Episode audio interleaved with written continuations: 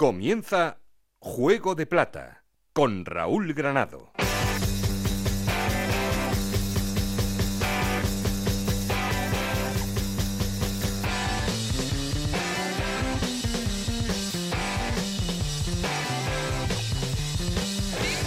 ¿Qué tal? Muy buenas, bienvenidos a Juego de Plata, el podcast Onda Cero en el que os contamos todo lo que pasa en Segunda División.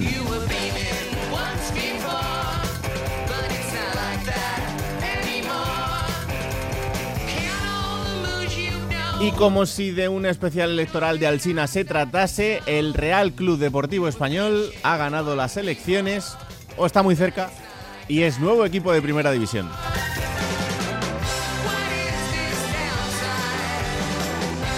Le falta un puntito al conjunto Perico, pero está a punto de conseguirlo. Malo será que en las cinco jornadas que quedan por delante no lo consiga. Este fin de semana va a tener la primera gran oportunidad, la primera bola de partido para volver a la élite del fútbol español, aunque en segunda los hemos disfrutado mucho.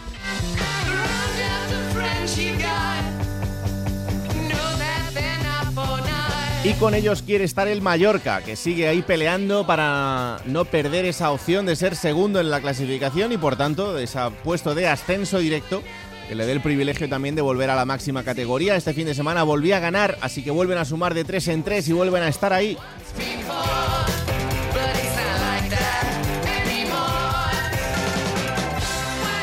Y luego hay cinco equipos para cuatro puestos. Uno que está empeñado en que nadie se lo quite, que es el Girona, y otros cuatro que están empeñados en ponerse las cosas complicadas. Almería, Leganés, Sporting y Rayo Vallecano, que sí, cinco meses después, el equipo de Andón Iraola está fuera.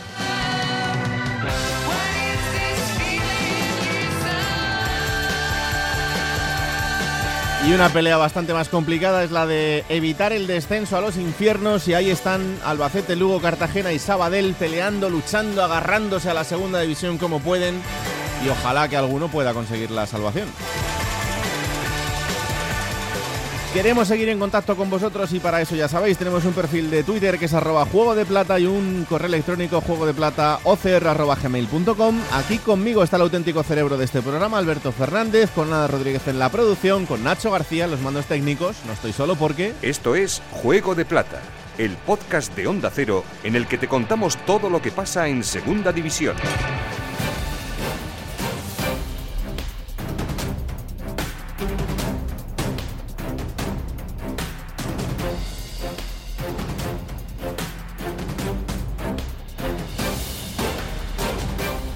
Arrancamos titulares en Mallorca porque el conjunto Bermellón hace cuentas para ascender a Primera División. Paco Muñoz.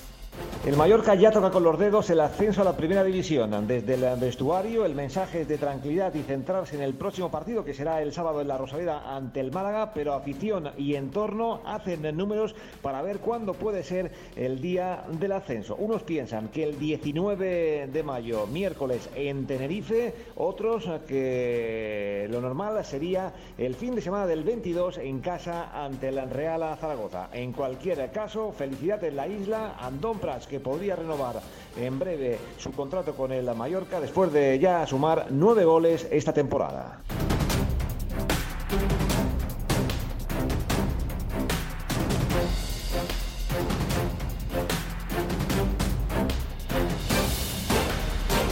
En Almería ha debutado Rubi en el banquillo del conjunto andaluz, pero tampoco ha servido para sumar de tres en tres. Juan Antonio Manzano. El estreno de Rubi como técnico de la Unión Deportiva Almería acabó pues como han acabado los últimos partidos, con empate. Y eso que el equipo rojiblanco tuvo la oportunidad de llevarse un 2-0 al descanso que podía dar tranquilidad, una de las principales carencias en los últimos eh, meses de competición. Pero no fue así. Un error de Jorge Cuenca dio origen al 2-1 del Real Oviedo y a partir de ahí el equipo se eh, desmoronó. El cuadro almeriense acabó empatando un choque que tenía que haber ganado y afortunadamente todavía mantiene el tercer puesto de la tabla, aunque tiene que trabajar a aún bastante el preparador eh, eh, catalán para la próxima cita, que en este caso será el viernes ante el Tenerife en el Heliodoro Rodríguez López.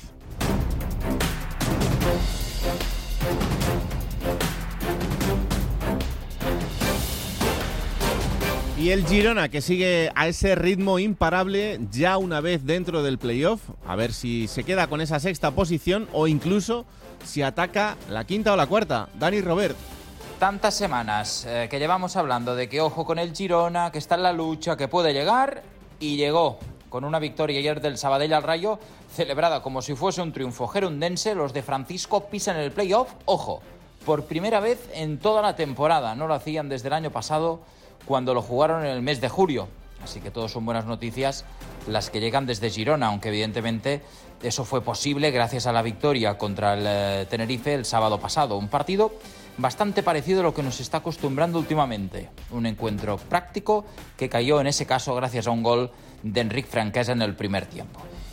En cualquier caso, veremos si sigue esa racha magnífica de resultados que ahora mismo les permite decir por primera vez que ven quedarse fuera del playoff por el retrovisor.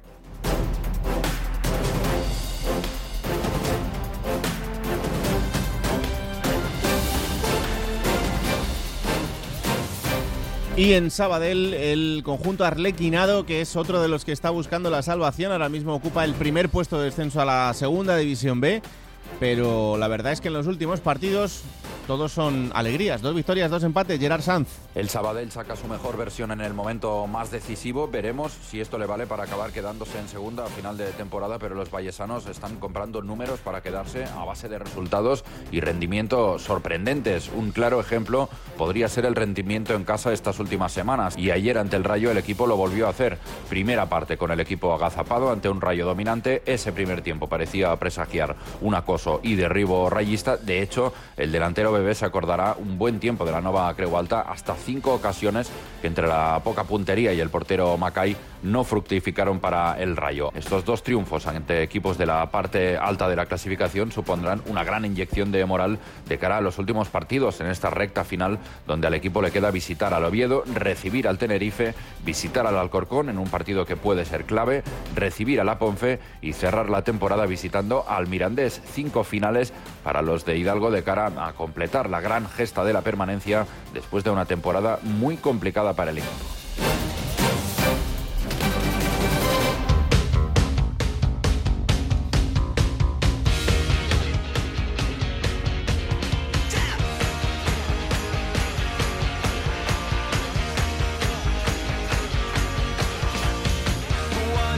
A poner en orden los resultados y la clasificación. Hola Ana Rodríguez, ¿qué tal? Muy buenas. Muy buenas, Raúl Granado, jornada 37 en segunda división que comenzaba con ese empate a dos entre el Lugo y el Zaragoza. 1-0 ganaba el Girona al Tenerife, empate a dos entre el Almería y el Oviedo. 2-1 la victoria del Mallorca ante el Mirandés. 2-1 también ganaba el Fuenlabrada al Cartagena. 3-0 la victoria del Español ante el Málaga, empate a cero entre Castellón y Logroñés, empate a cero también entre el Leganés y el Sporting de Gijón, 2-0 ganaba Las Palmas a la Ponferradina, 2-0 también la victoria del Sabadell ante el Rayo Vallecano y 0-1 ganaba el Alcorcón ante el Albacete. Con estos resultados, el español es líder con 77 puntos, segundo el Mallorca con 71, los dos en puestos de ascenso directo. Almería con 63 puntos, Leganés con 62 y Sporting de Gijón y Girona con 58 puntos jugarían los playoffs por el ascenso. Séptimo es el Rayo Vallecano con 57 puntos, octava la Ponferradina con 53, noveno el Fuenlabrada con 50 puntos, eh, décimo es el Mirandés con 49 puntos, que son los mismos puntos que tienen el Málaga y Las Palmas, décimo tercero es el Tenerife con 47 puntos, décimo cuarto el Oviedo con 44, décimo quinto el Zaragoza con 43 puntos, décimo sexto el Alcorcón con 41 puntos, que son los mismos puntos que tienen el Logroñés y el Castellón. Y en puestos de descenso, Sabadell con 40 puntos, eh, Cartagena con 39, Lugo con 37 y Albacete con 33 puntos. Si vais a empezar a meter goles con el portero, me lo decís. Eh, sí, pero es que no nos llega, ¿eh? Eh, Todas las semanas vamos perdiendo un punto de... O ganándolo. No, perdiéndolo con respecto al descenso. Bueno, pero sumando. Sumando, sí. Claro, es Yo que... estoy, eh, bueno... mm, No, no voy a decir cómo estoy, pero estoy- tengo mucho Sí, que miedo. estás cagado. Tengo Si no pasa miedo. nada. Que no pasa nada. Tengo mucho miedo. Además, todo el mundo quiere ascender en la Romareda, estoy escuchando, ¿no? Sí, bueno, pero porque se ha dado la circunstancia. Las- las circunstancias. No sé, escucharemos a José Agustín, ¿no? Escucharemos. Pues a hay que decirle a. José Agustín que las cosas se celebran en casa, Ya, claro. ¿no? Un estadio tan bonito, un Cornellá, Sí, pues las cosas se celebran en casa. por lo que sea, no... En Mallorca, pues hay que celebrarlo en casa porque Ah, se celebra en casa. Pero oye, madre mía. Gracias, Ana. Hola, Alberto Fernández, ¿qué tal? Muy buenas. Hola, ¿qué tal? Muy buena. El gol de Cristian Álvarez debería valer por, por los tres puntos casi. ¿eh? Bueno, No me parece escucha, porque es que parece que ah, eso Lo meta la remanguillé, pero... díselo a la pobre gente de Lugo. Sí, sí, no, la verdad que Eh, el partido en directo se vivió de una manera de la que daba la sensación de que el Lugo iba a sacar el partido adelante. Por, por cómo estaba jugando, porque lo necesitaba, porque por fin Rubén Alves había encontrado eh, arreglar cosas del equipo que estaban fallando, pero es que sube Cristian Álvarez en la última jugada con el hombro, no sé con qué lo metió Raúl, Sí. pero madre mía, vaya gol.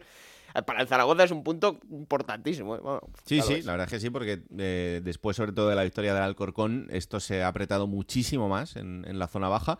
eh, y sobre todo porque es que no ha ganado casi nadie. O sea, del decimotercero que es el Tenerife y ha perdido hacia abajo, Sí. solo ha ganado el, el Alcorcón y el Sabadell. Y Sabadell. Con lo cual, esto hace que, que todo se vaya comprimiendo muchísimo más y, y que haya muchos equipos metidos en este jaleo. Que está bien, porque, oye, así nadie se puede despistar, pero hay gente que, que el infarto lo tiene cerca.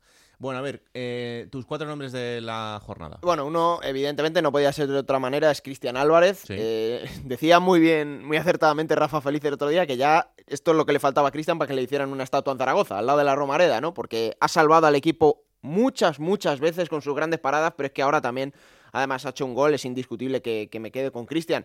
Otro nombre es el de Borja Garcés. Borja Garcés, lo hablamos aquí hace un mes, mes y poco, cuando se lesionó a Boubacar y Kanté, que tenía la oportunidad por fin de demostrar lo que había hecho cuando salía de suplente. Bueno, creo que Borja Garcés se ha ganado eh, de toda ley ser el hombre titular en- arriba en punta en este Fuenlabrada, hace goles, es diferencial y yo me alegro por él porque además subir esta categoría, entrar en segunda división, una, compet- una competición profesional, de momento está dando el rendimiento y está dando, el- eh, dando el nivel el canterano del Atlético de Madrid. Otro nombre, eh, Kenneth Omeruo, el central del Leganés, que ha hecho buena temporada, pero el otro día para mí es su mejor partido. Y me explico, eh, el encuentro contra el Sporting de Gijón no fue un partido de muchas luces, ¿vale? De muchas estrellitas, pero tener que lidiar todo el encuentro con Jurjevic, eh, con todo lo que eso supone, y sacar un notable alto como hizo Kenneth Omeruo, fue de, lo, fue de lo más destacado desde luego el partido y creo que el nigeriano también merece un reconocimiento. Otro nombre es Enric Franquesa, el jugador del Girona, no solo por el gol, yo creo que desde que Francisco cambió el sistema de este Girona, empezó a jugar con un 3-5-2 con los dos laterales haciendo carrileros, creo que la beneficiado ha crecido mucho como jugador. No hizo un buen partido el Girona el otro día, eso hay que decirlo. El Tenerife en la segunda parte fue un monólogo, fue mejor, mereció más. Pero la que tuvo el Girona la metió y Enrique Franquesa hizo un golazo, así que también me quedo con él. Y el último nombre, no, ya está, Cristian, Borja Garcés, Omeruo y Enrique Franquesa. Sí, señor, los cuatro ahí ya están. Ahí sí. están los cuatro. Bueno, vamos a conocer los cuatro de Alberto Collado. Vamos hasta esa redacción de Radio Estadio en este ranking particular que tenemos entre los dos programas. Hola Alberto, ¿qué tal? Muy buenas. Hola, ¿qué tal compañeros? Muy buenas. Vamos a elegir una semana más a los mejores de la jornada en Segunda División. En esta ocasión me voy a quedar eh, con dos futbolistas sobre los que podríamos debatir quién es realmente el mejor jugador de la categoría. Estoy hablando de Umar Sadik y de Raúl de Tomás. Los dos han protagonizado un doblete este fin de semana, aunque con suerte dispar para sus equipos. El doblete de Raúl de Tomás le daba la victoria 3-0 ante el Málaga y bueno, pues eh, hace que la próxima semana el eh, español pueda ser ya equipo de primera división en eh, Zaragoza. Así que Raúl de Tomás, que está firmando una temporada excepcional y que mantiene arriba en lo más alto de la tabla al El doblete de Umar Sadik, del delantero del Almería, no sirvió a su equipo más que para sumar eh, un punto ante el Oviedo. Así que un nuevo traspiés para el conjunto almeriense que ve cada vez más complicado aspirar a esa plaza de ascenso directo. Pero sea como fuere, Raúl de Tomás, máximo goleador con 22 tantos, Umar Sadik, tercer máximo goleador con 18, los dos para mí hombres de la jornada, igual que Cristian Álvarez y que Patecís, que han protagonizado, en mi opinión, el gol de la jornada 1 y la imagen de la jornada el otro. Me explico, Patecís, el futbolista del Fuenlabrada, se sacó un tremendo golazo de la chistera desde 60 metros, prácticamente desde su campo, y como digo, para mí uno de los eh, goles de la jornada, eso indudable, y de la temporada, pues muy posiblemente. Y la otra imagen eh, de la jornada la protagonizaba Cristian Álvarez, el portero del Zaragoza, que rescataba un punto en Lugo para el conjunto maño en el minuto 97. Se animaba a subir al ataque de su equipo. Eh, prácticamente en, los últimos eh, instantes y después de un saque lateral de falta, pues hacía el tanto del empate, como digo, de cabeza para rescatar un punto para el Zaragoza en Lugo. Así que para mí, recapitulando, los futbolistas de la jornada, Umar Sadik, Raúl de Tomás, Patecís y Cristian Álvarez. Muchas gracias, Alberto. Pues ahí están esos cuatro que ha elegido hoy Collado. Vamos a hablar del líder, vamos a hablar del español, vamos hasta Onda Cero en Barcelona. Hola, José Agustín Gómez, ¿qué tal? Muy buenas. Hola, muy buenas a todos. Bueno, pues el español está tan solo un puntito de conseguir volver a la élite. Eh, algo absolutamente meritorio, como un ciclón. Solo ha perdido seis partidos el equipo Perico. Eh, en los últimos 14 no pierde. Y bueno, pues eso hace que, ahora mismo sea el, mejor equipo de la categoría. Hemos hablado muchas veces de eh, las carencias o de las faltas de, jugadores que a lo mejor tenía de ese fondo de armario necesario, pero se ha demostrado que, el español es un grandísimo equipo y que José Agustín nos quiere abandonar. Fíjate, aquí creo que te hemos tratado bien, pero ¿te vas a ir? Yo no tengo ninguna queja, pero me reclaman por otros lares y, claro, tampoco puedo hacer feos a otros compañeros. No, no, no, no, eso es verdad, eso es verdad. Pero bueno, luego ya me dirás si allí te vuelven a tratar bien, porque en la élite sois todos iguales y, ahí sois pequeñitos. Aquí os tratamos a todos con, otra grandeza, pero bueno. Al final ¿Será, que tienes que, ¿Será que tenéis queja de mí? No, no, no. Tenemos que tomarnos como ah. un privilegio el año que nos ha dado José Agustín. ¿eh? Sí. No, y el español. Ha sido un, bendito privilegio este español. Eh, hay que rematarlo, pero la verdad es que la velocidad de crucero que ha cogido en las últimas semanas es innegable. Lo hablamos el otro día con Vicente Moreno en el Transistor, el viernes con, con Aitor Gómez. aquel 19 de, de marzo cuando dijo, tenemos la sensación de que no vamos a perder más partidos de aquí a final de temporada. Pues desde entonces, que coincidía precisamente con el partido que habían empatado el fin de semana anterior ante el Mirandés, mm. todos son victorias menos un empate. Y eso y ese empate con el Almería, que no es cualquier equipo. O sea que la verdad es que la racha de, resultados es, es, brutal, ¿no? Eh, eh, son cinco partidos en, en, los que el español consiguió la victoria contra el Logroñés, contra el Castellón, contra el Fuenlabrada, contra el Albacete y contra el Leganés, ¿no? Esos, esos cinco partidos de cinco victorias seguidas, además con resultados muy contundentes, eh, con un 4-0, con un 0-3, con un 1-3, eh, bueno, con dos 4-0. Bueno, la verdad es que, que han sido momentos, eh, este tramo de la temporada, yo creo que fundamental, ¿no? Para que el equipo ahora esté tranquilo y esté a solo un punto de, conseguirlo. O sea que, claro, cuando tienes una racha de estas, José, pues es que te pone ya en, en primera. Sí, es cierto, o sea, cuando pero también tú hablabas ahora del fondo de, armario de este Real Club Deportivo Español y yo creo que al final el fondo de armario se ha quedado corto. Y Luis Vicente se ha ido dando cuenta porque cada vez ha ido contando con menos jugadores. Y, al final le han sacado las castañas de fuego los jugadores determinantes, los cracks, los Raúl de Tomás, los Puado y demás nombres ilustres que configuran esta plantilla que el año que viene tiene que estar en primera y veremos a ver con qué papel, porque la economía no está para muchos dispendios. Mm, tenemos al perro enfadado esta mañana. sí. Eh, y, eso, y eso que el equipo está a punto de subir, ¿eh? Pero... pues imagínate lo que pasaría si el equipo estuviera para ah, descender. Cuando se tuerce la cosa, se tuerce del todo. Hemos hablado mucho esta temporada aquí de, evidentemente, Raúl de Tomás, de Embarba, de Javi Puado. Pero es que eh, el otro día dejaba los datos el propio club, el español. Mm. Raúl de Tomás, 22 goles, 3 asistencias. En Barba, 9 goles, 14 asistencias. Javi Puado, 11 goles, 8 asistencias. Yo creo que estos números son indiscutibles, Raúl. Un equipo que tiene esta tripleta atacante tiene que, tiene que estar arriba y tiene que ascender a la primera división. Es que es totalmente decisivo en segunda. A partir de ahora, José, se abren bueno, pues el, capítulo de, quién va a seguir, quién no, pero ¿el, club podrá mantener a estos tres en primera? Esa es una de las incógnitas. Eh, Puado, por ejemplo, no ha renovado. Eh, tiene una oferta sobre la mesa, pero el jugador se ha pedido un margen de tiempo y veremos a ver qué pasa con el canterano. Raúl de Tomás eh, ya cambió de representante el verano pasado para buscar una salida y no la consiguió. Este verano volverá a intentarlo. También hay que pensar qué club le puede pagar 6 millones de euros. Sí, la verdad es que por ahí es, lo que él cobra. complicado.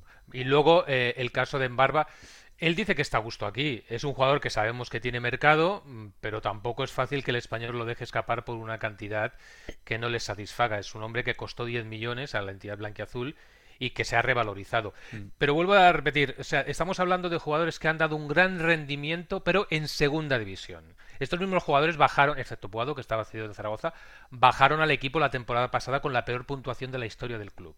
Sí, sí. bueno, pero estuvieron media temporada, ¿eh? No o sea, quiero decir, no están desde el principio como para que todas las culpas sean suyas. Bueno, sí, pero Raúl de Tomás se le ficha por 25 millones de euros y no da el nivel. Exacto, o sea, el, tramo final de temporada tras el... Eh, tras el parón por el COVID de Raúl de Tomás, pues fue para olvidar. Entre lesiones y, poco rendimiento de cara a portería no funcionó. En Barba funcionó, pero también en Barba, como esa temporada, tiene sus ratos de desaparición. Mm. Hay jornadas en las que no sabes dónde está en Barba. Si está en el campo es porque ves una camiseta con su dorsal, pero no por su rendimiento. Eh, yo eh, cojo mm, con cuidado el regreso del español a Primera División. Y sabemos que Vicente Moreno va a continuar, tiene tres temporadas, es decir, le restan dos todavía firmadas. Eh, económicamente, o vendes o no puedes hacer grandes fichajes. Y además tienes ahora mismo yo creo que un problemón. Porque hay jugadores que te vas a tener que quedar sí o sí. ¿Os acordáis de que Vadillo está en el español? Sí, aunque no juega, pero sí. Vale, tiene que pagar dos millones y sube al Celta por hacerse con el, jugador obligatorio. Dimata, lo mismo, obligatorio quedártelo. Y Miguelón ya se queda, también. E, es decir, vas a tener que pagar por tres jugadores. Luego, eh, ¿cuánto dinero vas a tener para fichar? El club dice que, no hay. Entonces, la dirección deportiva que dirige eh, Rufete está buscando jugadores que queden libres y está mirando el mercado de segunda división. Aquí, cuando se miró hace años el mercado de segunda división, recuerdo que, vamos, la afición no incendió el estadio de milagro, hmm. porque el rendimiento que ofrecían en el terreno de juego no era el esperado. Hombre, está claro que la situación es, complicada, ¿no? Pero, pero bueno, habrá que confiar en la ilusión y, sobre todo también en, que, por ejemplo, eh, pueda renovar Javi Puado. Yo creo que, tener este tipo de jugador, de gente que siente ese equipo y que sabe lo que es, pues al final siempre te da un plus en situaciones complicadas. Entonces, bueno. Sí, pero bueno, Javi Puado ya tuvo un mercado el pasado verano, al final se terminó quedando del español porque, eh, contrariamente a los dirigentes del español que sacan pecho, el pasado verano no se fueron jugadores de esta plantilla por el tema COVID hmm. y cómo afectó a la economía de los clubes que no fueron al mercado.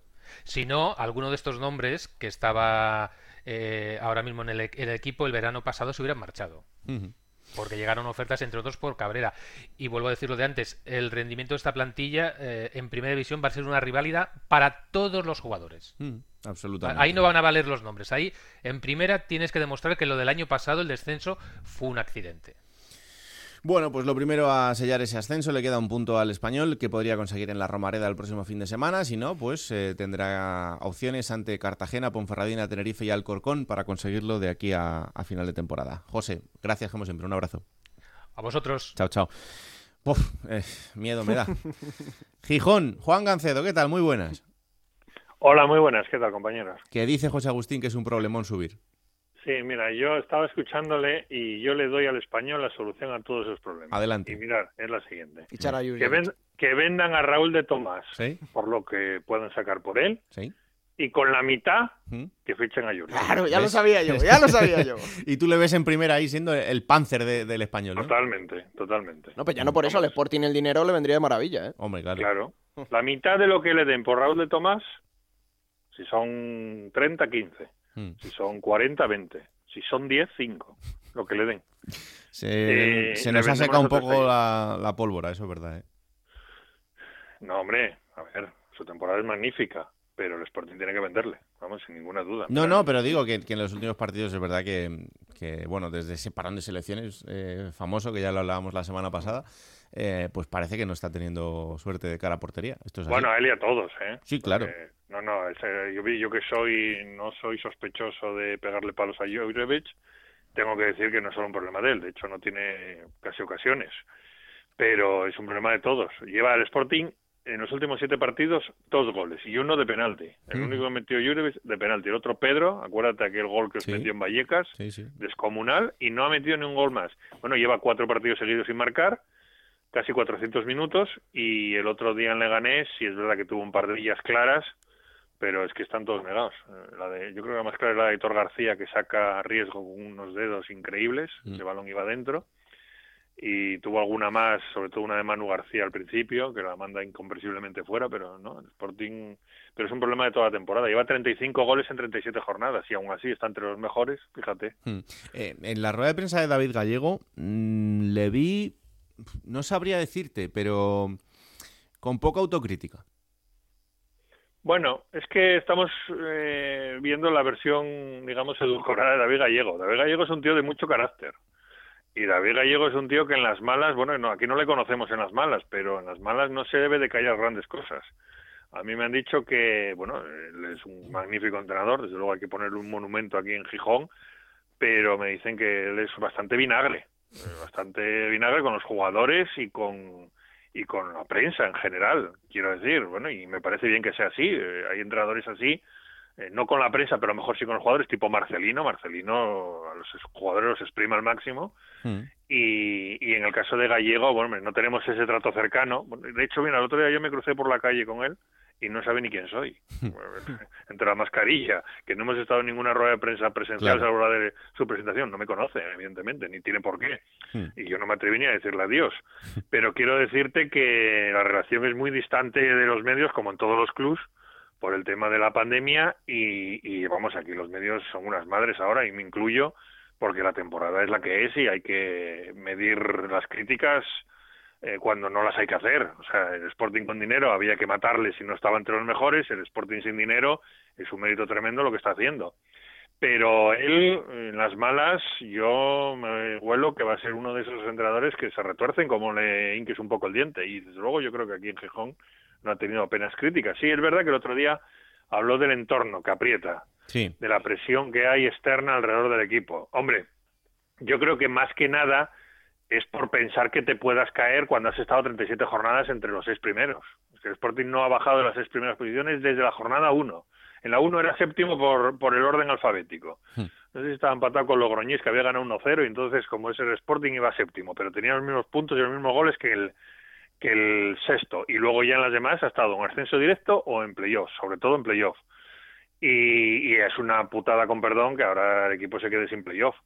Pero poco más, o sea, yo estoy seguro que el disgusto, mm, si eso sucede, va a durar 24-48 horas porque todo el mundo va a valorar la temporada que está haciendo este Sporting con muy poquitas cosas. Es que Gallego no tiene nada para, para cambiar un partido como el del otro día en Leganés. O sea, mira al banquillo y no puede hacer más que mantener lo que tiene. Es que si- Aún así, el equipo está compitiendo con los grandes. O sea, los números del Sporting contra los equipos eh, de arriba son para que en un hipotético playoffs tengan mucho cuidado, ¿eh? Fíjate, en el español, contra el español, allí se perdió 2-0. Acordaos que el segundo gol fue en aquella contra con Mariño ya fuera de la portería, Sí. con aquella acción de Babín que salió sangrando, que reclamó penalti, o sea, un final polémico. Para nada el español le pasó por encima. Aquí el español empató. Con el eh, eh, Mallorca se, le, se empató allí, se le ganó aquí. Con el Almería se le ganó allí, todavía hay que jugar aquí. Con el Girona se le ganó aquí, todavía hay que jugar allí. Al Rayo le ganamos allí y aquí empatamos. Y al Leganés empate en los dos partidos. O sea, solo le ha ganado un partido al español. O sea, que cuidadito con el Sporting si se mete en playoff porque compite muy bien contra los equipos fuertes de la categoría. Lo que pasa que, claro, hay que meterse en playoff. El otro día si gana el Rayo al Sabadell, que se queda fuera el, el Sporting, como bien dice Juan, pero yo veo, aprovechando que jugaron el otro día, se enfrentaron Leganés y Sporting, yo veo ahí dinámicas parecidas. O sea, el hecho de ver que ya no vas a llegar a ascenso directo, te acomodas, te relajas, ves que estás en playoff, pero cuidado, ¿eh? Porque esto al final son dinámicas. Y la dinámica del Sporting y del Leganés, no te digo ya del Rayo, de cara al playoff, cuando llegue, no sé yo si van a estar igual de bien preparados que el Girona. Es que el Girona ahora mismo ha lanzado, Juan. Ya, pero ¿sabes lo que pasa? Que eso le pasó al Sporting también, con Baraja, recordaros, el Sporting pilló una racha increíble, estaba descolgado, se llegó a poner líder, después se cayó del ascenso directo, se metió en playoff y le pasaron por encima. El Valladolid le pasó por encima en 30 minutos, le dejó, en los primeros 30 minutos del partido de ida en le dejó ya sin opciones.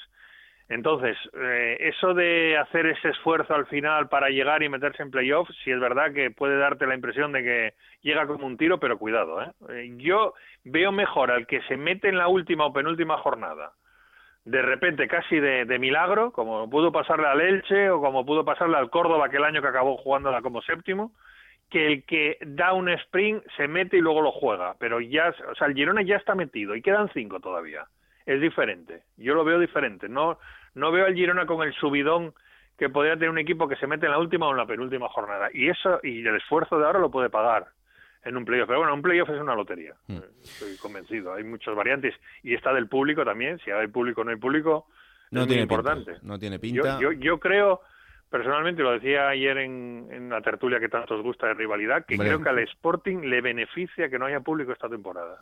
Hasta el final. Y a más Fíjate de lo uno, que te digo. y a más de uno.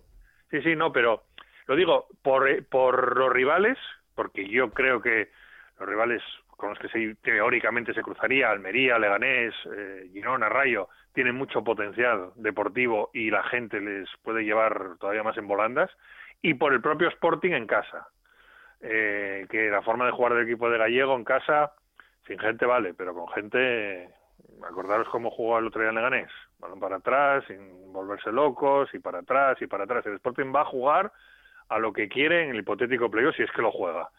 Y va a especular muchísimo. Y va a esperar que tenga suerte, claro.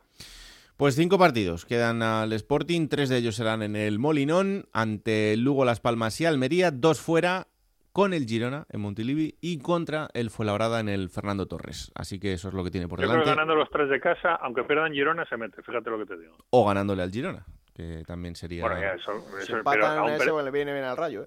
o sea, aún perdiendo en Girona, si ganan los tres de casa, que yo creo que son ganables, Lugo, Las Palmas y Almería en la última, pues fíjate, la Almería en la última, que no va a estar en ascenso directo, ¿qué va a hacer en la última? Mm. Es evidente, si el playoff es de miércoles, es evidente lo que va a hacer en la última. Vamos, ese partido yo creo que el Sporting lo, lo, lo- lo ganaría.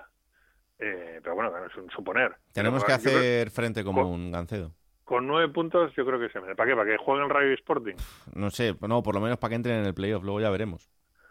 Ya. Pero Yo creo común. sinceramente que la sexta, a ver, no quiero ir aquí de crecido, pero creo que el calendario del Sporting es mejor que el del Girona y que el del Rayo. Eso de jugar contra Castellón, Cartagena, Sí, sí, ya te lo digo.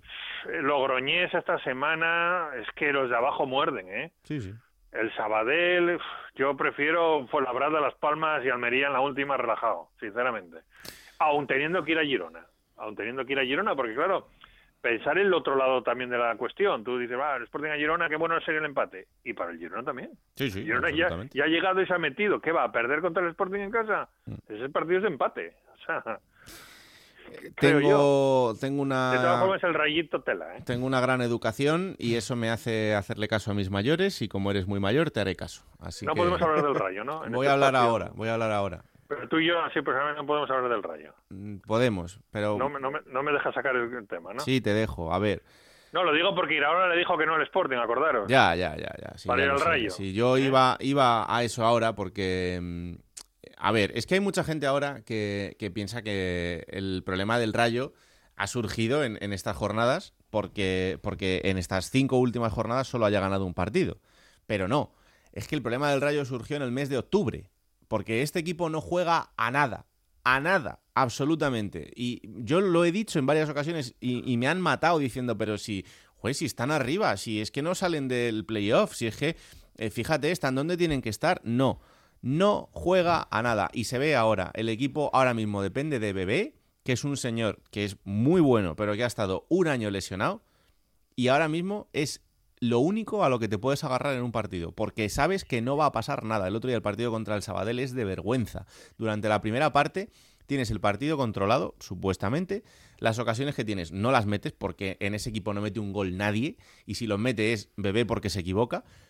Y luego te, te quedas con uno más y tampoco lo aprovechas. Te quedas media hora con un jugador más contra el Sabadell que se está jugando la vida, está jugando fuera de casa y da lo mismo. O sea, es que no se genera una ocasión de gol. Pero nada, aquí sale el señor entrenador y dice, "Pff, no hemos merecido perder. Y ya está. El mismo cuento todas las semanas. Pues, pues mire usted, señor Iraola, es que tiene una plantilla que ya la querría el 80% de la categoría. Con un banquillo que, oye, es que, vamos a ver, está claro que los jugadores no están dando el paso adelante necesario en este tramo de la temporada. Y eso vaya por delante. Pero también creo que hay un problema de entrenador. Es un entrenador que no ha sido capaz de enterarse de dónde está ni de transmitir absolutamente nada a sus jugadores durante los partidos. Y así es muy complicado, porque al final es una autogestión del jugador en el que puede funcionar o no puede funcionar. Y evidentemente no está funcionando. Y para el Rayo quedarse fuera del playoff este año sería un fracaso absoluto, porque yo creo que la plantilla que tienes ahora mismo, otro año más, me parece complicado que la puedas mantener. A partir de ahí, oye, ya veremos.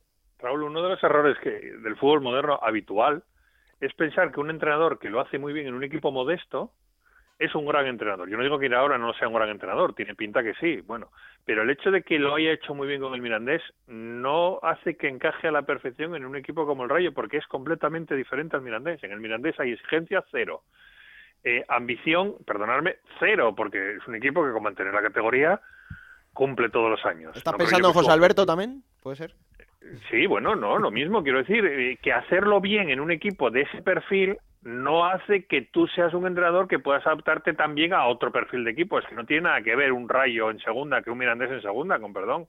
Entonces, a un entrenador que destaca por, por, por una buena temporada, un equipo modesto, un equipo grande, digamos, entre comillas, o una plantilla con un montón de potencial, pues no le viene bien a lo mejor, porque él tiene otra forma de, de llevar al grupo, ¿no? Un, poco el Mirandés era un poco todos a una, esto es un equipo. en el Rayo ya tienes que bregar con jugadores que tienen un nivel y que tienen una trayectoria detrás y hay que adaptarse a eso y, y quizás ese es el problema de muchos que, que, que, que triunfan en modestos, pero cuando dan el salto a uno con más ambición, pues no te digo que no lo puedas hacer en un futuro, pero a lo mejor es muy pronto ahora Claro. todavía. Y ojo, Y ahora que- dijo que no el Sporting porque quería un proyecto demoledor, Sí. se ha ido al Rayo. Sí, sí.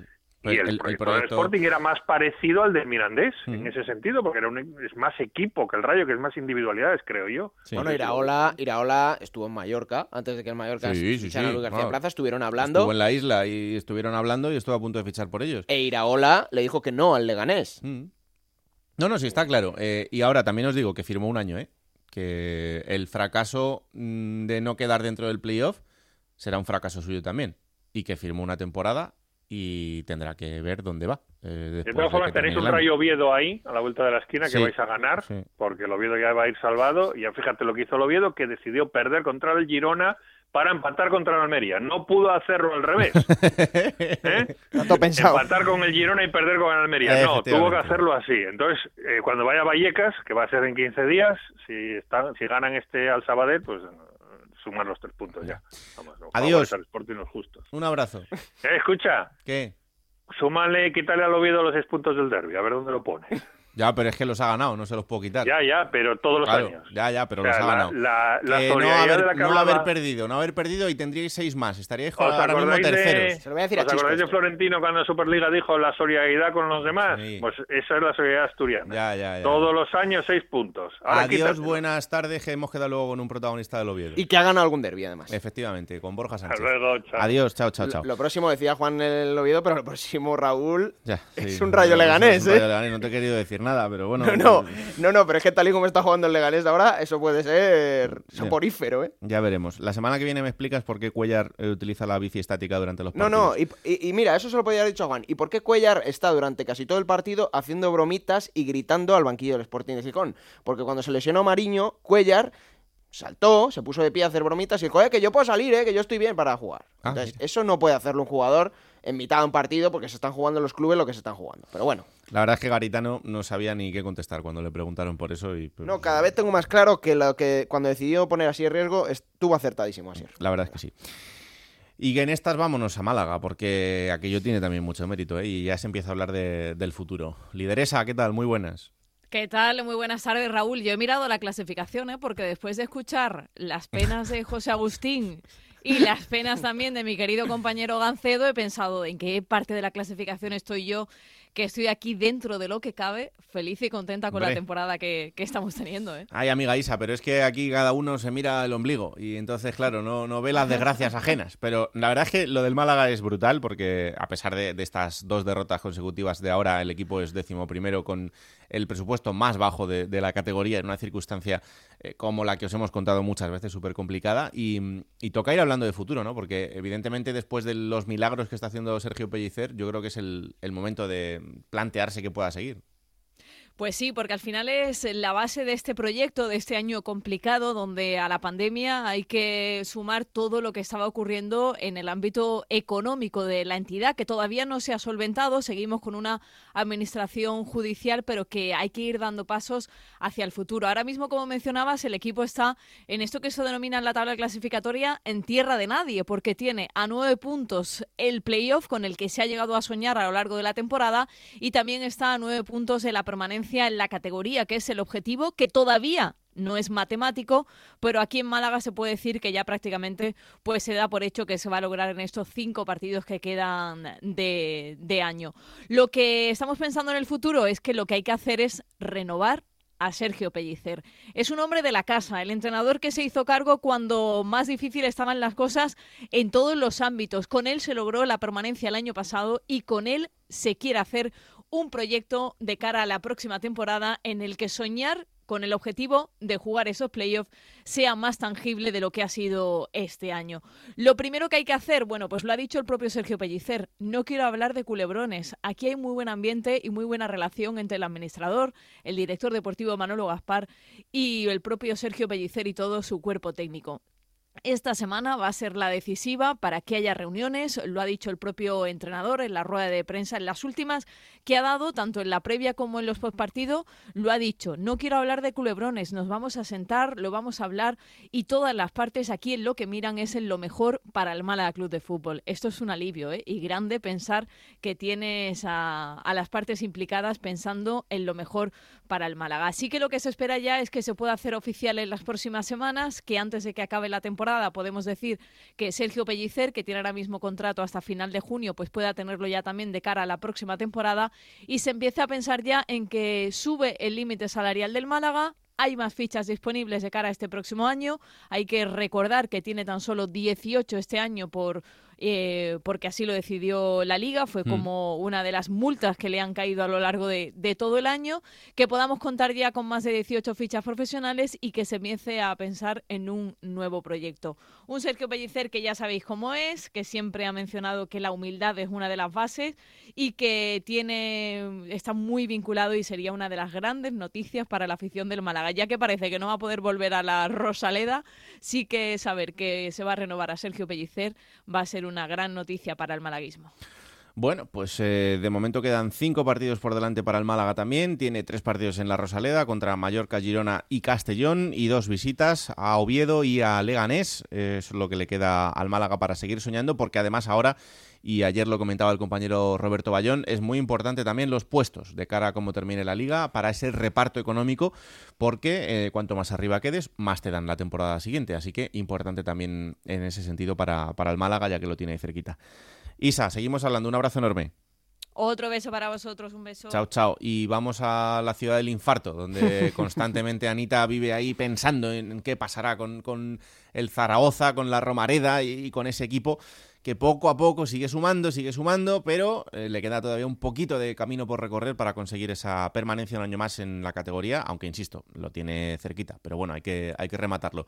Onda Cero Zaragoza, Rafa Feliz, ¿qué tal? Muy buenas. Hola, muy buenas, Raúl. Bueno, estos dos empates y la derrota han hecho que se dé un pequeño paso atrás. Eh, con los dos empates se ha sumado, pero eh, solo de, a uno, y eso hace que, ahora todavía falte, yo creo que al menos cuatro o cinco puntos para, para conseguir esa permanencia. Bueno, bueno, o seis, por si acaso, porque ya no nos fiamos absolutamente de nadie. Fíjate, se jugó más ayer que el pasado viernes en Lugo, y eso que ya es decir, fíjate el Lugo que llevaba muchísimo tiempo, sí, lleva sin ganar un partido y casi, casi acaba ganando al Real Zaragoza gracias al, al gol de Cristian Álvarez de cabeza a la subida de un córner en el minuto ya 96 y pico cuando ya había finalizado prácticamente el partido y dio un poquito de aire menos mal a ese punto porque si no ahora mismo después de los resultados de ayer el Zaragoza estaría a dos puntos tan solo de los puestos de descenso de categoría. Todo se está hablando mucho del partido del sábado donde el español podría certificar su ascenso a primera división pero todavía es más importante para el Zaragoza que ya no le valen los empates, sino que hay que ir a buscar de tres en tres cuanto antes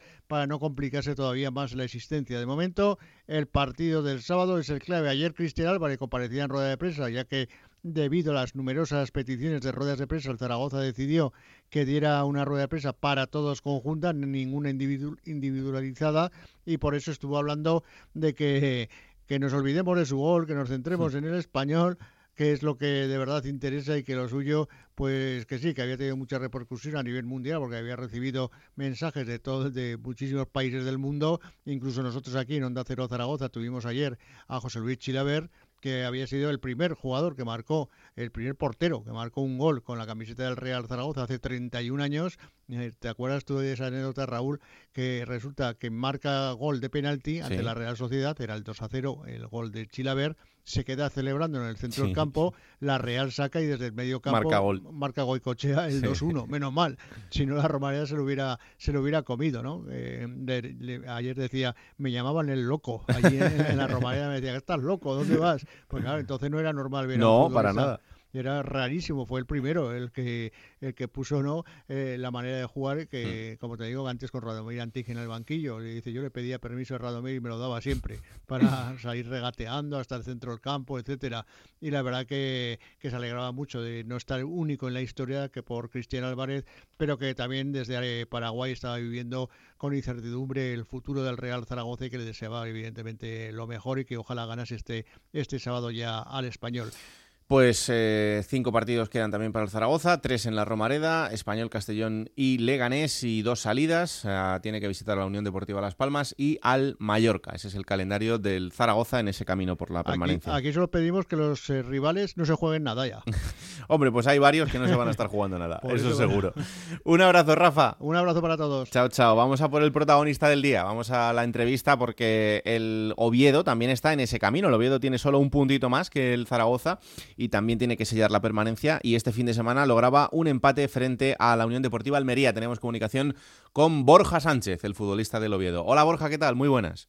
Hola, buenas, ¿qué tal? Pues un empate con el Almería yo creo que se puede dar como bueno, ¿no? Sí, la verdad que sí. Tuvimos muchos empates que, que, que no nos dejaron buen sabor de boca. En este caso, bueno, el otro día empezó el partido pues muy en nuestra contra con, con esos dos penaltis y con el marcador en contra, incluso alguna ocasión que, que pudieron ellos eh, aumentar más en el marcador y es cierto que la reacción del equipo en la segunda parte es, es muy buena y en este caso, bueno, pues vamos contentos con, con ese empate. Mm. Eh, además, en la situación que está también en Almería, esto eh, dentro del partido en- a los compañeros de- del equipo rival se les nota. Eh, Tú notas que, que esos nervios también les pueden a ellos en una situación, fíjate, absolutamente privilegiada como es la de ser terceros en liga. Sí, hombre, ellos están jugando mucho, son conscientes y bueno, la racha que llevan últimamente pues no es no es muy favorable para el objetivo que ellos tienen y es cierto que sí se les nota pues esa ansia, ¿no? Por por conseguir la victoria que les está costando y es cierto que nosotros pues nos aprovechamos de eso. Mm. Em, a ver cómo es esto, porque claro, todos los años a la gente de Oviedo dejarles el infarto hasta el final, eh, al- algún año os vais a cargar a media ciudad. Esto no puede ser. Tenemos que finiquitarlo cuanto antes. Sí, es cierto que parece que, que en Oviedo nos, nos gusta sufrir, ¿no? No, no empezamos con, con este objetivo, la verdad que ni el año pasado ni este y bueno, al final los resultados y, y la clasificación pues pues lleva una realidad que es la que hay que afrontar, que es donde estamos ahora mismo y bueno, a sufrir, a sacarlo adelante como hicimos el año pasado y, y hacer un buen tramo final de temporada. Bueno, es verdad que eh, las temporadas eh, luego son, son melones por abrir, que, que hasta que, que no van pasando las semanas no ves lo que te van deparando, pero eh, este año hemos visto, yo creo que casi más que nunca, una liga súper igualada, quitando el, el transatlántico que, que es el español y un poco el, el Mallorca Mm. que le acompaña, pero eh, lo vemos constantemente semana a semana, ¿no? Que, aquí cualquiera puede perder, lo puede pasar mal y, y puede dar la sorpresa. Totalmente, hablabas incluso, mira, el, el español o Mallorca, que son equipazos, el mismo Almería, nosotros hemos empatado con contra los tres, ¿no? Y luego hay tanta igualdad que te lleva a perder partidos como, no sé, te puedo decir, el, el de Castellón, que nosotros era un partido muy importante para nosotros y pierdes 1-0 por la mínima, entonces no sabes dónde están los puntos y contra qué rival, así que hay que optimizar y llevar al- a todos los partidos con las máximas opciones y, tratar de competirlos. Claro que sí. Eh, ganáis el derby, este año un derby que pues, eh, quizás se había quedado un poco ahí descafeinado por lo que, por lo que significaba, ¿no? Jugar un, derby pandémico eh, sin gente en, las gradas, pero siguen siendo más de tres puntos, sigue siendo el partido importante del año o, o esto es un poco más de cara de puertas para adentro. No, desde luego que se nota. Es cierto que con, con todo esto ¿no? de, de la pandemia, especialmente en ese partido, pues echas de menos afición. Ya el año pasado fue un poco descafinado en ese aspecto, pero bueno, aquí se vive de otra forma porque ya en la ciudad, eh, la semana, se nota el ambiente, eh, te espera más gente, te llegan mensajes, ánimos. eh, creo que es una semana muy diferente y, y sí, sí que se juegan más de, más de tres puntos, aunque es verdad que el, que el tema de la afición, pues bueno, es un bache que esperemos que pronto vuelvan a estar ahí. Mm, Esto con el estadio lleno, igual dos o tres puntos más llevábamos, ¿eh? Sí, totalmente. Sí, sí, sí, sí. sí, Es sí. que parece que es, eh, que es una cosa eh, que hablamos con, con cualquier jugador y, y le decimos lo mismo, pero es que es una realidad, es que los estadios ganan puntos también. Sí, sí, no puede ser una excusa porque es una, es una realidad que llevamos ya viviendo un tiempo, ya no tan, tan corto, pero es cierto que, penalizan y sobre todo a la larga creo que el, fútbol pierde parte de, su esencia, ¿no? Que es, que es que la gente esté al final ahí animándote y sobre todo en los momentos difíciles, pues creo que sí que te ayudan a sacar las cosas adelante. Mm, desde luego que sí. Eh, para alguien que, conoce tanto ese club y que, viene de abajo, eh, ver al, al, rival como se le está viendo esta temporada es un acicate para decir, joder, nosotros tenemos que, que regalarle esto también a la gente dentro de poco o, o pasáis bastante de lo que pase a, a 50 kilómetros. Hombre, tratamos de mirar para nosotros mismos, pero está claro que el Sporting ha hecho una campaña muy buena, en las últimas jornadas le está costando y creo que de hecho pues eh, va a tener difícil para, para aguantar y meterse ahí en playoff, pero es cierto que tiene que ser un espejo para nosotros a la hora de, de, conseguir esa regularidad que nos haga estar un poco más arriba. Este año volvemos a ganarle los dos derbis al, al Sporting y es cierto que es un gran momento para nosotros, pero eso quiere decir que no, que no estamos tan lejos, ¿no? Y, y lo que nos ha costado este año pues ha sido sacar resultados adelante porque porque hemos competido todos los partidos, pero al final la puntuación pues es la realidad y, y, estamos donde, donde nos merecemos. Yo sí que hay algo en, en positivo que, que, creo que se puede sacar de, de, estos últimos años, tanto en Oviedo como en Gijón, y es que se está demostrando una vez más que la, la cantera asturiana tiene mucho futuro. Y creo que es una buena noticia para los clubes asturianos, porque eh, es una realidad que siempre se habían formado grandes jugadores que o jugaban en, en el Oviedo o en el Sporting o terminaban marchándose, pero es que ahora están allí y, y lo estáis haciendo muy bien. Sí, la verdad que en ambos equipos... Eh hay representación no asturiana y, y, gente de casa y creo que eso es muy bueno. Como tú dices siempre, uh, llevamos tiempo no sacando jugadores, pero bueno, quizás más que nunca se, se esté plasmando en, en, las alineaciones ¿no? y en los minutos que, que, estamos teniendo y en la importancia. Qué importante, ¿no? No, no perder los referentes de los clubes, ¿no? Porque al final eh, está claro que la evolución de los clubes pasa por muchas cosas, pero el que un canterano tenga el referente de otro que haya llegado al primer equipo y que le explique cómo son las cosas en el club, en el día a día, eh, te marca mucho también. Efectivamente, hombre, yo creo que, que debería de ser la base ¿no? de cualquier equipo pero es cierto que, que hay momentos, pues bueno, que, no es fácil tampoco, pero yo creo que sí que debería ser la base de todo equipo para que los chavales se vayan fijando, crean que pueden, que pueden llegar, ¿no? Y a partir de ahí pues ya vendrán gente de fuera, pero tener un, un núcleo ¿no? de, gente de casa que, te pueda competir y, ayudar mucho al equipo. En tu caso, por ejemplo, que, saliste muy joven de allí para ir al, al, Real Madrid, tuviste varias experiencias después eh, y luego volviste, cuando llegaste otra vez a Oviedo, ¿Sentías que, que, estaba todo igual eh, o realmente decías, joder, pues en estos años el, el, club ha crecido mucho, ha cambiado mucho desde que yo me fui? Bueno, en parte sientes que está todo igual, ¿no? Cierto que hay cosas que evolucionan, pero bueno, vuelves a, a tu casa y lo vuelves a ver todo un poco de, de la misma manera y hay muchas cosas pues que, que no han cambiado. Pero bueno, tratas de, de poner de tu parte, ¿no? Para ayudar a, al club a, a seguir creciendo y, y ojalá que, que el día de mañana con, con buenos proyectos pues se llegue un poco más arriba no de lo que estamos consiguiendo en estas temporadas. Hmm. Eh, al Oviedo le quedan cinco partidos por delante, los dos siguientes son en casa con Sabadell y, y Málaga. ¿Cuánto crees tú que os hace falta para, para estar tranquilos? Pues eh, como no se va a saber, porque al final parece que no, pero los de abajo siempre siempre sacan puntos en la última jornada. Nosotros creo que ya no podemos fijarnos más, más allá de, del partido del domingo, ganar en casa, que nos está costando un montón, ganar, sacar los tres puntos y luego ya pues vendrá Málaga y vendrán los siguientes partidos, ¿no? Pero no podemos mirar más allá. Hombre, ganarle al Sabadell sería importante, ¿no? Porque también está luchando en esa zona baja de la clasificación sí. y, y sumar ahí tres, pues sí que puede ser un paso definitivo. Sí, así nos lo tomamos. Creo que puede ser un, un partido que va a definir el, el final de temporada y, y vamos a salir con todo, ¿no? Por los tres puntos. Hmm. ¿Y tú cómo estás? Porque mira, yo desde fuera, desde aquí, desde Madrid, eh, pues claro, me, me, pongo a leer cosas y de repente me encuentro una noticia que dice eh, la renovación de Borja Sánchez hasta 2025 está a punto de firmarse, faltan flecos. Y digo, bueno, pues, pues habrá sí. que ver cómo está la cosa. Bueno, ya salieron esa noticia hace, hace un tiempo, es cierto sí. que las posturas son cercanas, pero ahora mismo, bueno, está todo el tema parado. El momento ahora mismo creo que sacar esta situación adelante de la mejor manera posible, ¿no? Y habrá tiempo para, para hablar de todo eso, que bueno, que es cierto que, que sí que tengo ganas, pero bueno, no, no es lo principal ahora mismo. Bueno, pero lo importante es, es seguir en casa, ¿no? Que al final, eh, para alguien como tú que, que ha salido de allí, disfrutar en casa es lo, lo, mejor que le puede pasar a un futbolista. Sí, totalmente. Ya me volví aquí hace, va a ser ya tres años y la verdad que estoy muy contento, ¿no? Y con ganas de, sobre todo, pues lo que hablábamos de, de tener una temporada, ¿no? De dar el empujón y, y, pelear por otras cosas. Claro que sí. Pues Borja, que haya muchísima suerte en estas cinco jornadas que quedan por delante, que ojalá el, el Oviedo eh, no lo pase muy mal en, en estas semanas y que podáis respirar tranquilos pronto, que eso será una buenísima señal. Así que un placer y muchas pues gracias. Que así sea. Muchas gracias a vosotros. Un abrazo. Un abrazo. Chao, chao. plata o plomo. Soy el fuego que arde. Pues venga, dale. Vamos a darle la plata, además no se lo había dado esta temporada, ¿eh? y la- lo ha merecido en varias ocasiones. La voy a dar a Abdon Prats, porque cuando peor lo ha estado pasando en Mallorca este curso, que yo creo que ha sido estas últimas jornadas, de los pocos, Raúl, de los pocos que ha tirado del carro ha sido él. Y el otro día hace el gol, provoca otro, mm, hace un muy buen partido, como muchas otras jornadas. Creo que a Abdon Prats le tuvimos aquí a principio de temporada, creo que hay que valorarle mucho más en la isla.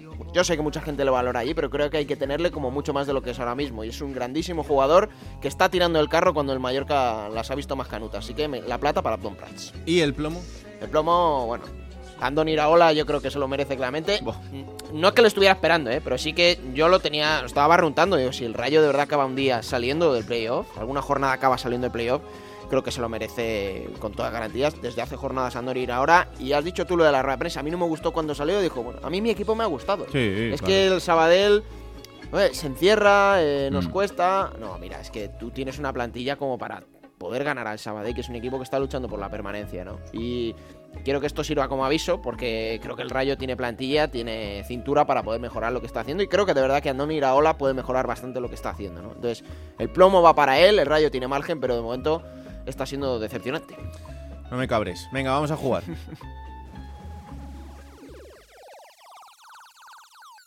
En Onda Cero, la Liga Juego de Plata Hamel, el primer campeonato oficial de Juego de Plata en Futmundo.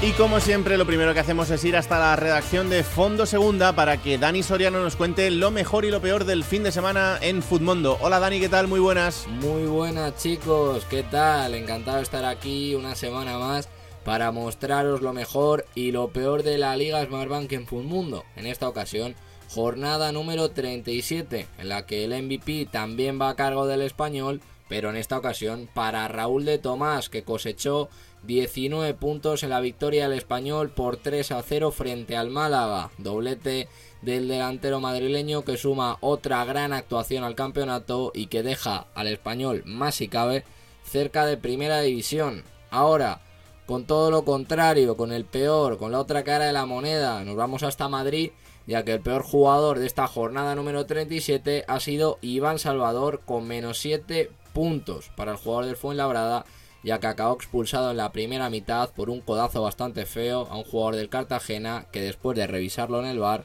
acabó dictaminando tarjeta roja para Iván Salvador, por lo que el Fuenlabrada ganó 2 a 1, pero estuvo casi todo el partido con un jugador menos. Ya saben, como siempre, estamos en Twitter, arroba juego de plata. Allí nos pueden dejar su mejor y su peor futbolista de esta jornada número 37 de la Liga Smartbank. Hasta aquí puedo leer. Nos vemos la semana que viene con más puntuaciones y seguramente más turbulentas. Esta liga es así. Chao, chao. Muchas gracias, Dani. ¿Sabes quién tenía a Abdon Prats y lo ha dejado en el banquillo, no? No me fastidies. Sí, claro, porque me fío de Anita, me dijo, no, pon a Narváez, pon a Narváez. Pues a la Narváez un punto. No, y Narváez, Abdon de, Narváez- 12. Narváez es de los mejores puntos. Sí, pues no, pues este fin de semana, por lo que sea, no... Claro. ¿Cuántos puntos has hecho? Raúl? 50. Bueno, Yo he hecho 82, ¿eh? He vuelto a, mi línea. Un saludo, te voy a dar un pin. No, no, pero hombre, yo tengo que reconocer que Raúl de Tomás me ha dado 19 Ah, y claro. Umar Sadik 15, ¿no? Claro, ha sido gracias a, a estos dos jugadores, sobre todo por los que he hecho 84 puntos.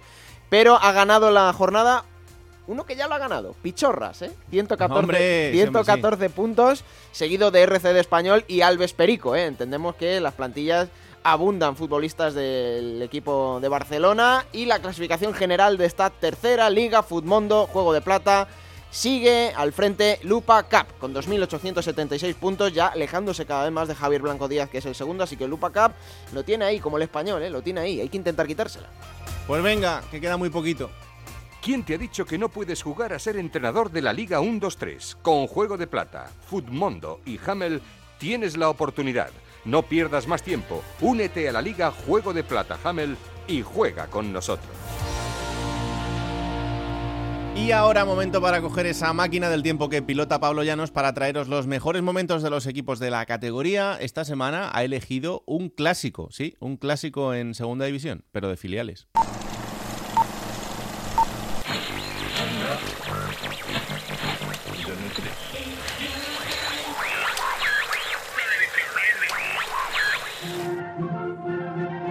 7 de enero del año 1996 en España. La actualidad pasa por el terrorismo de ETA en el País Vasco y los disturbios de la Cale Borroca en esta región y Navarra por el juicio de los GAL y por la pugna entre Cataluña y Reino Unido por la fábrica de Samsung. Fuera de nuestras fronteras, el conflicto en los Balcanes, Rusia y Arabia Saudí centran todas las miradas. Además, George Michael con su sencillo Jesus to a Child es número uno en todas las listas musicales. Sin embargo, la actualidad no solo pasa por ahí, el destino ha querido que en la primera semana del año nos encontremos con un mini clásico en la categoría de plata del fútbol español. El filial del Real Madrid recibe al filial del Fútbol Club Barcelona en la ciudad deportiva de los blancos. El conjunto merengue llega a un punto del Fútbol Club Barcelona.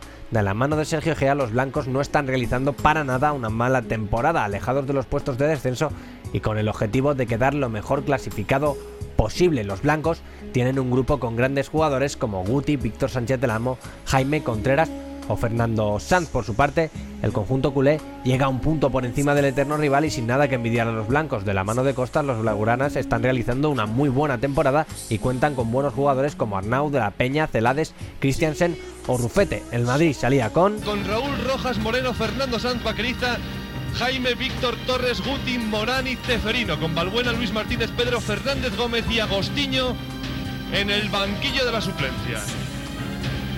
Enfrente el Barcelona con... Con Arnau, Pablo Sanz, Porto, Mingo, Juli, Sergio Setbals, Patri Monsalvete, Christiansen y Rufete. En el banquillo García, Aranda, Torrecilla, Moro y Juanjo. La alineación de Quique Costas.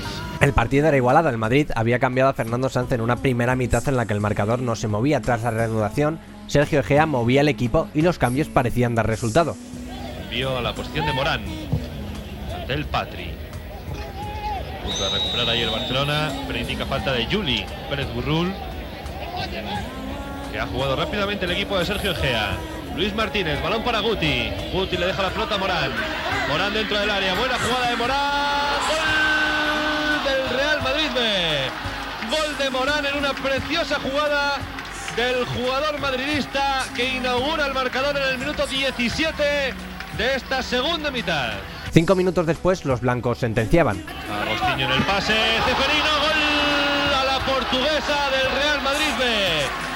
Asistencia de Agostinho, ha marcado Ceferino con salto mortal incluido para celebrar el tanto que supone el 2-0 favorable al Real Madrid B en el minuto 22 de esta segunda mitad. Ahí está de nuevo el pase de Agostinho. Y qué rápido anda Ceferino metiendo Sí. la puntera del pie.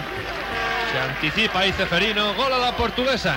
El marcador no se movería más, los blancos ganaban el mini clásico y acabarían el año en cuarta posición, consolidándose como el mejor filial de la categoría y con una arnada de futbolistas prometedores. El Barcelona, por el contrario, acabó hundido en la tabla y 10 puestos por debajo del eterno rival. Lo demás, como se suele decir, es historia.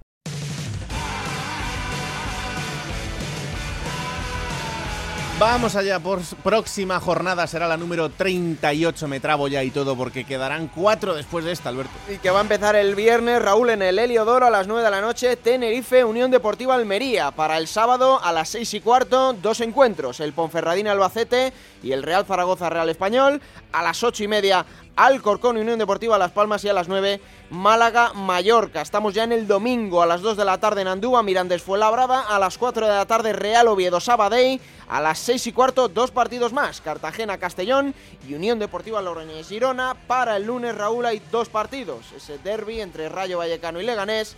Y a las 9 en el Molinón cerrará la jornada el Sporting de Gijón Lugo. Pues eso será el fin de semana en Radio Estadio, donde os contaremos todo lo que pasa en estos partidos. El domingo el resumen en el Transistoria. Aquí estaremos el martes para analizar absolutamente todo. Esto es Juego de Plata, el podcast de Onda Cero en el que os contamos todo lo que pasa en Segunda División. Y ya sabéis, descargar este programa, compartirlo y decirle a todo el mundo que existe este bendito programa que hacemos con tanto cariño. Que la radio os acompañe. Chao.